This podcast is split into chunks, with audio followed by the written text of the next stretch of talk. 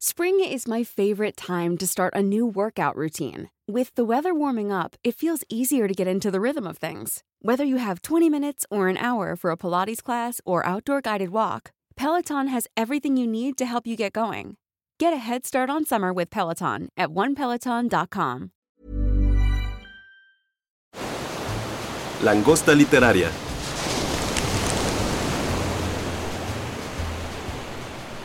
Hola a todos, bienvenidos a un nuevo podcast de La Langosta Literaria, un espacio para la literatura. Yo soy Fernanda Álvarez, editora aquí en Penguin Random House, y en cabina me acompaña mi querida Natalia Rodríguez, editora técnica también en esta editorial. ¿Cómo estás, mi querida Nat? Hola Fer, muy bien, muy feliz de estar aquí contigo en este espacio tan bonito y emocionada por el tema del que vamos a hablar, la verdad. Muy, muy Ay, feliz. sí, es que no lo saben, pero el día de hoy hablaremos de uno que en especial me parece muy entrañable porque hoy es el Día Internacional de la Poesía, así que este género nos va a llevar a nuevos mundos, espacios, sensaciones y emociones que pues los vamos a invitar, ¿verdad, Natalia? A que se adentren, a que se atrevan, no pasa nada, la poesía no muerde, al contrario, acompaña. Así que, Nat, ¿cuál es tu Así es. poeta favorito, favorita? ¿Cómo empezaste también a leer poesía? ¿Cuándo fue, te acuerdas? Pues, ah, bueno, me encantan las preguntas, porque, bueno, pues yo estudié literatura, entonces por la carrera era un género que, que me gustaba mucho. Sin embargo, debo confesar que no soy nada experta, ni mucho menos conocedora de la poesía. Soy más bien lectora aficionada. Y uno de mis grandes vicios, que creo que comparto con otros lectores de poesía, es que cometo el error de a veces querer entenderla o racionalizarla, que creo que es un vicio que viene más bien de la de que leo mucha prosa y narrativa, entonces ahí hay tramas, ahí hay historias y a veces quiero entenderlo, trasladar esa lectura a la poesía y cometo creo que es un error, que es lo que los expertos sí me han dicho que la poesía pues las tienes que sentir más que entender, ¿no? Y, y empatizar quizás con el poeta y de las poetas que me gustaría hablar ahora contigo, justo son poetas muy humanas, que precisamente no necesité ningún referente, no necesité entender sus contextos históricos ni los movimientos a los que pertenecían para decir, wow, esto sí me está llegando, esto sí me está atravesando y creo que esa es la cosa más hermosa de la literatura en general, pero y del arte, pero la poesía tiene esa certeza de atravesarte de maneras muy, muy fuertes y de maneras muy personales en, en mi caso. Entonces, bueno, más o menos así ha sido mi acercamiento. No creo que por haber estudiado literatura me sienta más o menos conocedora del tema, al contrario. Como dije, soy muy aficionada más bien y, y me voy con las herramientas más primarias en mi acercamiento con la poesía. No sé cómo ha sido para ti esta experiencia lectora. Yo creo que también un poco igual, digo, experta para nada, me gusta mucho. Por supuesto, en la escuela, pues, ¿no? Empecé recitando Juan de Dios pesa, rey llorando.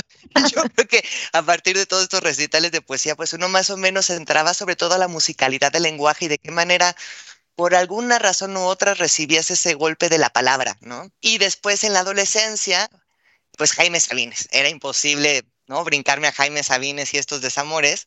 Y mi poema favorito, porque pues obviamente podrán imaginar que esta Fernanda le gustaba tirarse bastante al drama. Entonces este poema me parece increíble y se llama El poeta y la muerte. Dice así, Natalia, prepárate. El poeta estaba enfermo cuando llegó la muerte a visitarlo. Yo soy, dijo la muerte, tu verdadera madre. La que te trajo al mundo te trajo a mis brazos para siempre. Te hablé y tú me oías y me llamabas tierra. Quería negarme la flor, pero refugiabas a Dios entre mis brazos. Te tomé de la mano y me acerqué para que no me vieras. El poeta dijo, ¿estabas del lado de mi corazón? Tú eres, respondió, el que caía sobre tu corazón. Yo te daba mis ojos todas las noches, pero tú los usabas para mirar la noche. Nunca quisiste verte hasta encontrarme. Pero yo penetré todas las cosas, tú no estabas. Tú eras el nombre fácil en boca de los hombres. Penetrar es salir. Solo en el rostro de las cosas se puede hallar las cosas. Horadar las tinieblas con una lámpara es perder la lámpara y las tinieblas. Yo estoy a todas horas en el grito y en el gesto torcido, en las gargantas apretadas y en las caras impasibles de los que sufren. Yo no estoy en las tumbas, sino sobre las tumbas, en las manos del carpintero que hace la caja y en los azares de la novia que va a ser el amor. El amor no es un lugar al que no llegas nunca. Te asomas a las ventanas del amor y golpeas y gritas, pero sobre sus cristales se crieven tu voz y tus manos. Nadie te oye en la casa del amor. Te dije que me acerqué para que no me vieras. Yo soy esa escoba que nadie mira en tu casa del amor. Sus risas también caen como sus hijos de sus labios, y yo las recojo después de la danza cuando todo ha quedado oscuras. ¿Te irás? le dijo el poeta. La muerte sonrió. Estoy. ¡Ay! ¿Cómo no, Natalia? Esa adolescencia marcada Ay, por la muerte, dame. tú dirás. Imposible qué sobrevivir a maravilla. eso. No, y claro, pues Jaime Sabines pues siempre es como un poeta muy, yo creo que sí adolescente, ¿no? Porque justo se acerca a una emocionalidad, a una visceralidad muy a flor de piel, pues que la adolescencia es lo que nos regala. Totalmente de acuerdo, Fer, qué maravilla, me encantó. Justo con la misma idea de racionalizar la poesía o sentirla, creo que los poetas que dices desde lo, de la emoción más visceral que, que sentimos en la adolescencia, pero son, son emociones pues primarias, ¿no? Que sentimos todo el tiempo, como que nos hacen lo que somos humanos. Y por ejemplo, quiero hablar de mi poeta favorita que va mucho por ahí. Para muchos es súper azotada, súper dramática. Su misma vida fue así, pero con ella conecto muchísimo. Me parece una, bueno, voy a hablar Alejandra Pizarnik, Por supuesto, nuestra querida. nuestra gran, gran, gran poeta argentina que, bueno, sí, tuvo una vida muy, muy trágica, una vida eh, de depresión, de enfermedades eh, mentales, fue bipolar. Al final se suicidó con una sobredosis de una medicina que ahora no recuerdo. Era muy joven, a los 36 años, pero ya con una larga trayectoria literaria, sobre todo en su poesía, en sus diarios. También tiene algunos textos de prosa. Siempre que hablo de ella, se me dicen, es que está bien azotada, es que es bien dramática. Digo, bueno, pero ¿quién no lo ha sido, no? Leo sus poemas y en muchos me parece que es esta mujer que se acerca al abismo, cae en él y sale y dice, yo ya lo conocí, ¿y ustedes? Me parece brutal y quisiera, bueno, tengo dos poemas que quiero leer, son muy cortitos, que se los quiero compartir. Eh, uno de los, sus grandes temas, además de, bueno, la muerte, el dolor, la soledad, la, la desolación, encarnadas en ella misma, como que el yo narrativo claramente siempre es Alejandra, tiene también este leitmotiv de alcanzar la realidad o plasmarla con todas las palabras, o sea, que la palabra sea capaz y que nunca lo consigue de asir todo lo que ella ve y todo lo que quiere plasmar en la letra, ¿no? Entonces, quiero leer dos que me encantan. Podría leer toda su poesía, pero no. Sé, no, luego hay que hacer un sé. episodio solo de Alejandra. Pero bueno, aquí va. Se llama La carencia. Yo no sé de pájaros, no conozco la historia del fuego, pero creo que mi soledad debería tener alas. Imposible. Sí, no, no, es que son Es estos golpes en el pecho. Sí, sí, sí. Golpe en el pecho.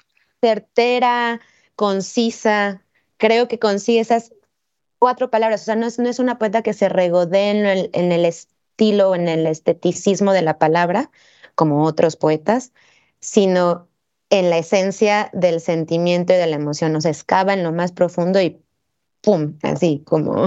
Sin piedad. Gancho además, al hígado, sí. Sin piedad. Y otro que acá tengo, de verdad recomiendo mucho su antología que tenemos en Lumen, es una edición muy, muy bonita de todos sus poemas. Y bueno, aquí tiene otro que me encanta.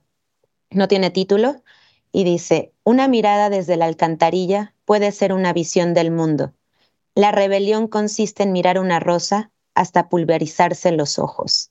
Bueno, no sé, con este, en este poema a mí lo que me gusta es, o me conecta con la actualidad de, estamos en el trajín del día a día, que ya no miramos, que ya no vemos y que la, un acto de rebelión ante ese capitalismo voraz en el que ya nos conquistó hasta nuestra, nuestros tiempos y nuestras formas de habitar nuestra mirada es detenerse y mirar y mirar hasta que hasta que esa rosa te entra al ojo y se pulverice, ¿no? Y bueno, como esos tiene muchísimos poemas este, de la misma línea, me parece, o sea, la misma temática de la poesía como la forma de asir el mundo en palabras, ¿no? Me- Completamente. Me Aparte, en, en ese existencialismo siempre te lleva, como tú decías, ¿no? Al borde del abismo y ya es tu decisión a leerlo si caes o no caes. Eso es increíble en ella. Yo me acuerdo que algún día dije, no, ya Pizarnik, ya la superé. Y no es cierto. Justo con esta poesía completa y este, su antología también es insuperable, pues nunca puedes escaparte de ella y cada vez que la lees vuelves a caer en, pues sí, en esos abismos y en esas telarañas tan cristalinas que tiene, ¿no? Y que si te mueves un poquito, si te cortan. Y, un poco ahora que decía, perdóname, ajá. No, bueno, decir que es que, ay, como que luego me enoja que la pongan como de que es azotada, porque me parece una, una poeta no lacrimógena, por ejemplo, no que no cae en el, no sé, o sea, no en la laceración solo por lacerarse y estoy aquí sufriendo como Santo Cristo, ¿no? no, porque sería falsa, ¿no? No te creerías esa poesía es humana y quizás yo no esté viviendo ese, no sé, en ese caso, desamor, esa depresión, esa tristeza tan profunda y honda en el momento de leerla, pero lo he sentido y creo que todos somos capaces de empatizar con esa y que te atraviese de la manera en la que ahora mismo no lo, no lo hizo estas, estos versos, ¿no? Completamente. También gracias a Lumen hay una poeta que yo no conocía para nada, que es Idea Vilariño, y que apareció en mi vida hace unos cuatro años porque ventajosamente llegó un ejemplar que me robé y que estamos haciendo aquí. Muy bien. ¿Verdad? Ella es una poeta uruguaya increíble y en esta, justo en esta sencillez de lenguaje, sin retruécanos, sin, sin buscar confundir al lector, hiperbatón quizá innecesario, consigue de una pureza lanzar otro tipo de tirabuzón o quizá también de soga para que no caiga uno al abismo, ¿no? Y se llama ¿y qué? Tomo tu amor y qué? Te doy mi amor y qué? Tendremos tardes, noches, embriagueces, veranos, todo el placer, toda la dicha, toda la ternura, y que siempre estará faltando la honda mentira, el siempre. ¡Ay, dolor! ¡Qué rancheras, ni qué rancheras! ya, el mezcalito. y, yo creo que esa es la magia de la poesía. Claro, es que pues digamos, si, pensamos en Rubén Darío y en darle, en torcer el cuello al, cisne, pues es esto, ¿no? O sea, de qué manera se exprime la palabra para dotarla o resignificarla constantemente cada vez que lees poesía, porque uno puede leer el mismo poema 20 veces y de verdad, o 30 o 50, ¿no? Lo, lo, que uno decida, y ese poema que más te gusta siempre te va a vibrar. Eso es increíble con la poesía, ¿no? Y que creo que la prosa a veces, justo por este mundo tan veloz, tan voraz, tan tan capitalista, ¿no? No te permite quizá estas relecturas de grandes novelas, pero un poema diario que te vibre así, te cambia y te pone en un tenor distinto frente al mundo, ¿no? No sé qué piensas. Hay que recetarlos, hay que recetar poesía, Fer, una vez al día. Totalmente, sí, sí, sí. Pues con, con, ay, bueno, Vilariño es otra, es mi segunda la veo, bueno, en términos cronológicos en mi vida y mi acercamiento con la poesía, por eso digo la segunda, es de mis poetas favoritas, porque después de leer a Pizarnik en Numen, me acerqué a Ida Vilariño y también llegué allá hace muy, muy poquito, de hecho en la pandemia, y estaba, eh, ahora que estábamos leyendo los poemas y preparando el programa, estaba tratando de recordar cómo llegué a ella. Pues por mis cumpleaños me autorregalo libros de poesía que nos dan aquí en, en, en Penguin y, este, y siempre dije, quiero, quiero los de poesía de Lumen. Entonces me, compré, me había comprado el de Pizarnik y luego me compré el de Díaz Vilariño porque me lo recomendó eh, Andrés Ramírez, editor de, de aquí de la casa también. Me dijo, yo creo que si te gustó Pizarnik, puede que te guste Vilariño. Y yo dije, bueno, pero ya, ya no quiero estar tan azotada, ya no estoy tan adolescente para... Qué maravilla. Además, en el 2019 se cumplieron, ah, me parece que años de su muerte, entonces estuvo muy en el, en, el aire, muy sonada. Sobre todo tenemos pues César, nuestro compañero editor, también un gran conocedor de poesía en la, en la editorial, que es uno de los más fans y defensores y promotores de, de Idea Vilariño. De hecho, hay un programa en, La Langosta que recomiendo que lo escuchen sobre ella, que, que lo da César. Y creo que, bueno, con Vilariño lo que, lo que me gusta mucho es que sin duda su vida también está ahí en, en la poesía, ¿no? Entonces estuvo, fue reconocida muy ya de grande, o sea, ya ya había publicado varias veces, pero no fue tan, su reconocimiento internacional y desde en Uruguay mismo llegó mucho después.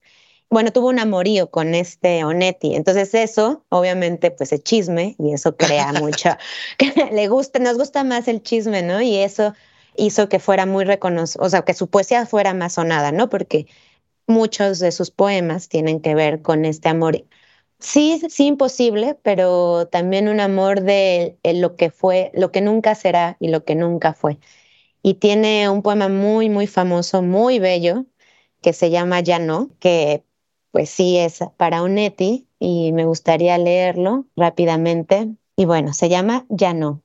Ya no será, ya no viviremos juntos. No criaré a tu hijo, no coseré tu ropa. No te tendré de noche, no te besaré al irme. Nunca sabrás quién fui, porque me amaron otros. No llegaré a saber por qué, ni cómo, ni nunca, si ni será verdad lo que dijiste que era, ni quién fuiste, ni qué fue para ti, ni cómo hubiera sido vivir juntos, querernos, esperarnos, estar. Yo no soy más que yo para siempre, y tú ya no serás para mí más que tú. Ya no estás en un día futuro. No sabré dónde vives, con quién, ni si te acuerdas. No, no me abrazarás nunca, como esa noche, nunca. No volveré a tocarte, no te veré morir. Mm. Ah. es lo que pasa con la poesía. Es increíble. Pero, pero ahora que pensaba, que comentabas también, o sea, en esta humanidad, a Borges, por ejemplo, siempre lo han tachado también como de una poesía mucho más intelectual. Claro, más cerebral, ¿no?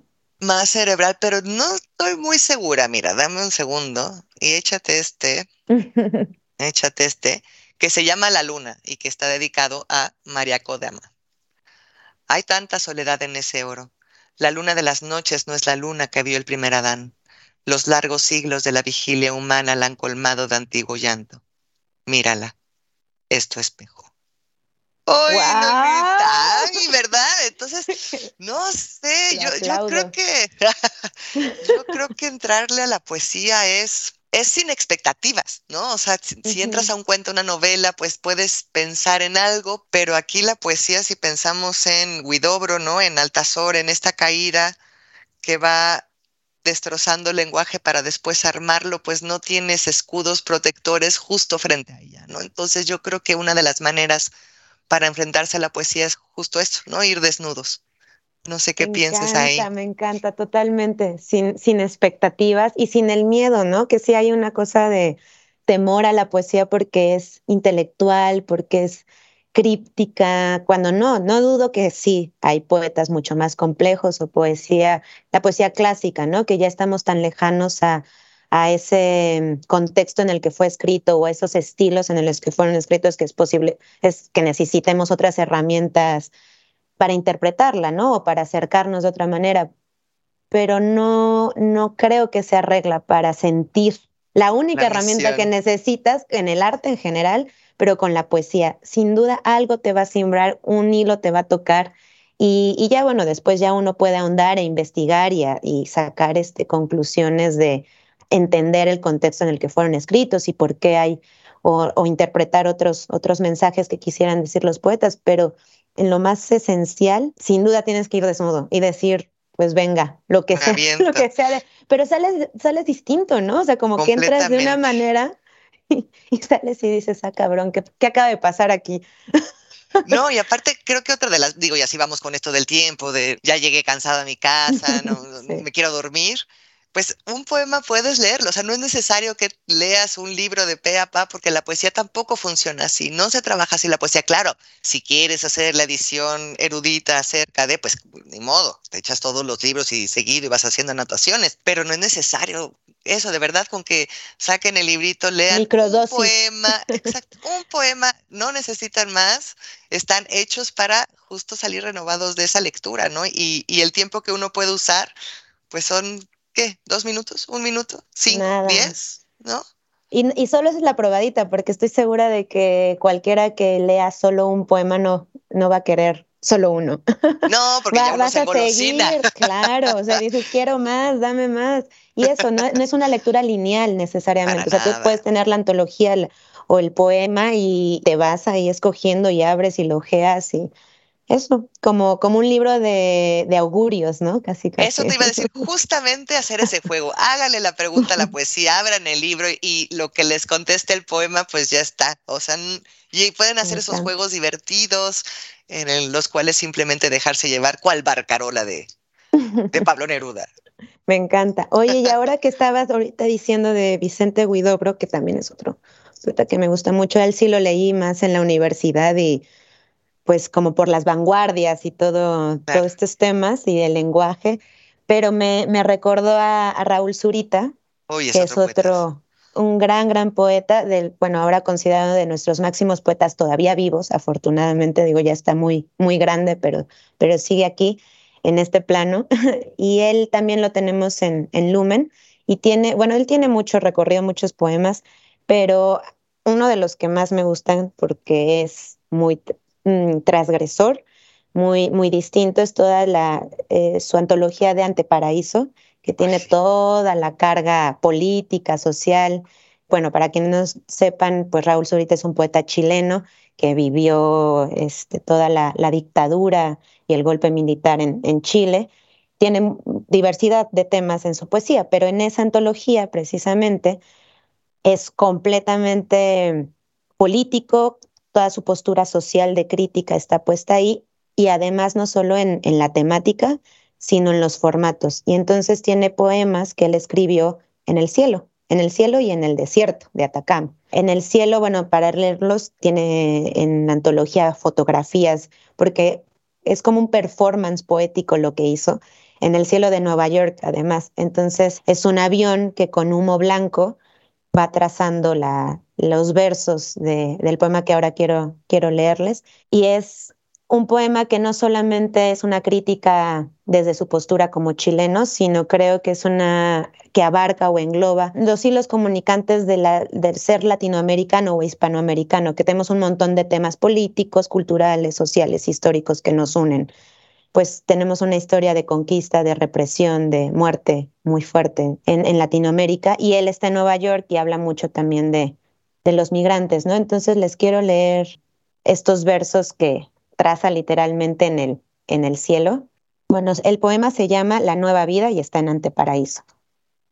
Mi Dios es hambre, mi Dios es nieve, mi Dios es no, mi Dios es desengaño, mi Dios es carroña, mi Dios es paraíso, mi Dios es pampa, mi Dios es chicano, mi Dios es cáncer, mi Dios es vacío, mi Dios es, herida, mi Dios es gueto, mi Dios es dolor, mi Dios es mi amor de Dios. No, es que, es que si vieran nuestras caras, si pudieran mirarnos cuando terminamos la lectura. No, ahora imagínate ahí en, o sea, porque lo, hizo en, vivo, pueden ver, de hecho hay videos en YouTube, etcétera, es muy famoso este, pues me gusta decirle performance. No, aparte él es increíble declamando, o bueno, mm. hablando sus claro. ¿no? Es increíble. No, muy, muy, muy fuerte. Y él, él mismo decía como todo es simbolismo, ¿no? Pero aquí sí, pues se puede uno poner teórico e interpretativo del poema, incluso de todo el acto, que lo haga con humo y el, el cielo, lo que representa el humo y la comunicación con Dios. Pero fuera de ello y de todo el contexto político que está ahí muy, muy evidente, es un reclamo a ese Dios ausente, perdón por la palabra, pero sí cabrón, justo con Latinoamérica, los migrantes, con el desierto de Atacama, Chile, ah, incluye a los chicanos, el gueto, o sea, en unas cuantas líneas es un reclamo de no estás, nos detienes desamparados y tengo que subir al cielo a gritártelo a ver si apareces, ¿no? Bueno, esa es mi lectura. Esa fue mi lectura, pero... No, hay una lectura que no nos queda lejos al hoy, ¿no? Mm, independientemente de dónde estés. Y, ahora también que decías de, de, este gran chileno, pensé en César Vallejo, ¿no? Que también tiene esta parte a lo Guidobro, ¿no? De eh, reinventar el lenguaje, de darle media vuelta, ¿no? Con todo este poema largo que es Trilce, pero después viene una, una época mucho más mística de él, y nada más les voy a leer los primeros cuatro versos, pero que curiosamente están relacionados en otro sentido con Zurita porque apelan a nuestro Dios, ¿no? A ese Dios ausente. Y es, bueno, yo creo que si lo han escuchado mucho, ¿no? Que es los heraldos negros. Pero nada más vean cómo empieza y son versos que se quedan grabados en el, pues en el corazón. Hay golpes en la vida tan fuertes, yo no sé, golpes como del odio de Dios, como si ante ellos la resaca de todos los sufridos se en el alma, yo no sé.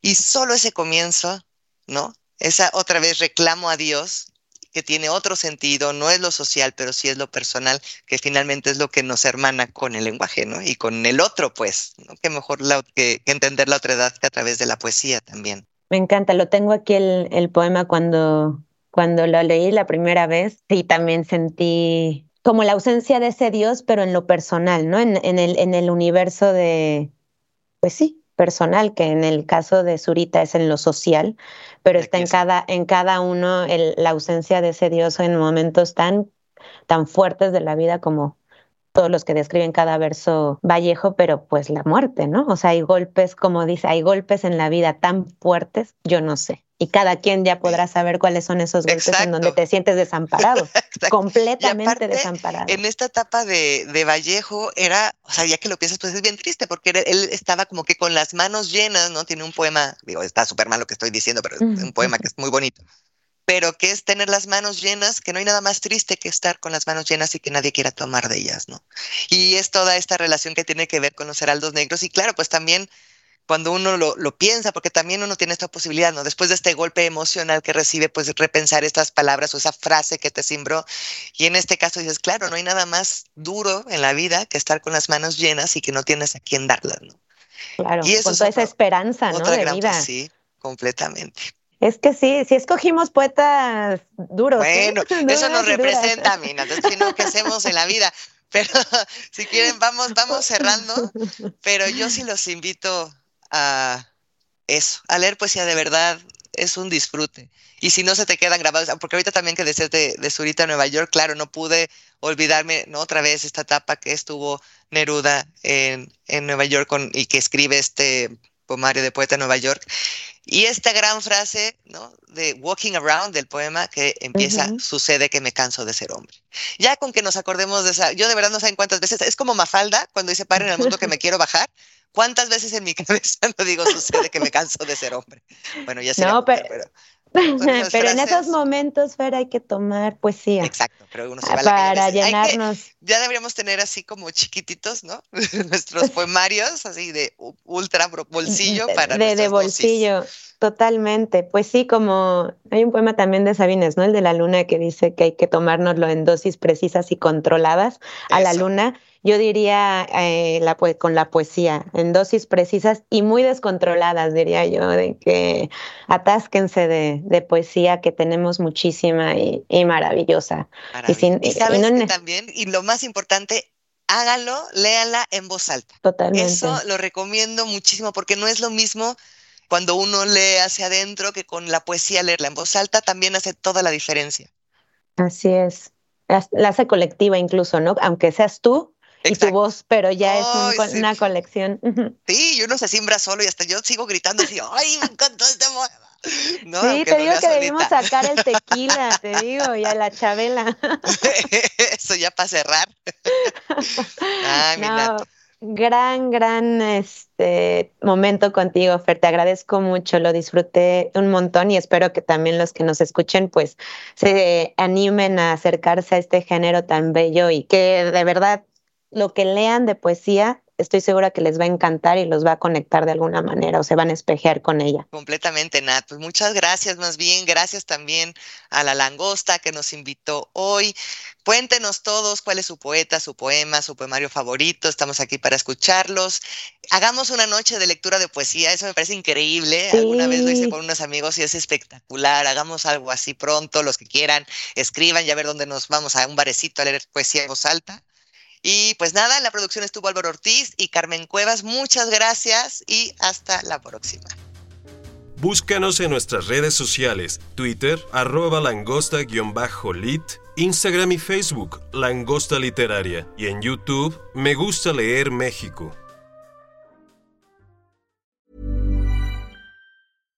When you make decisions for your company, you look for the no-brainers. And if you have a lot of mailing to do, Stamps.com is the ultimate no brainer. It streamlines your processes to make your business more efficient, which makes you less busy. Mail checks, invoices, legal documents, and everything you need to keep your business running with Stamps.com.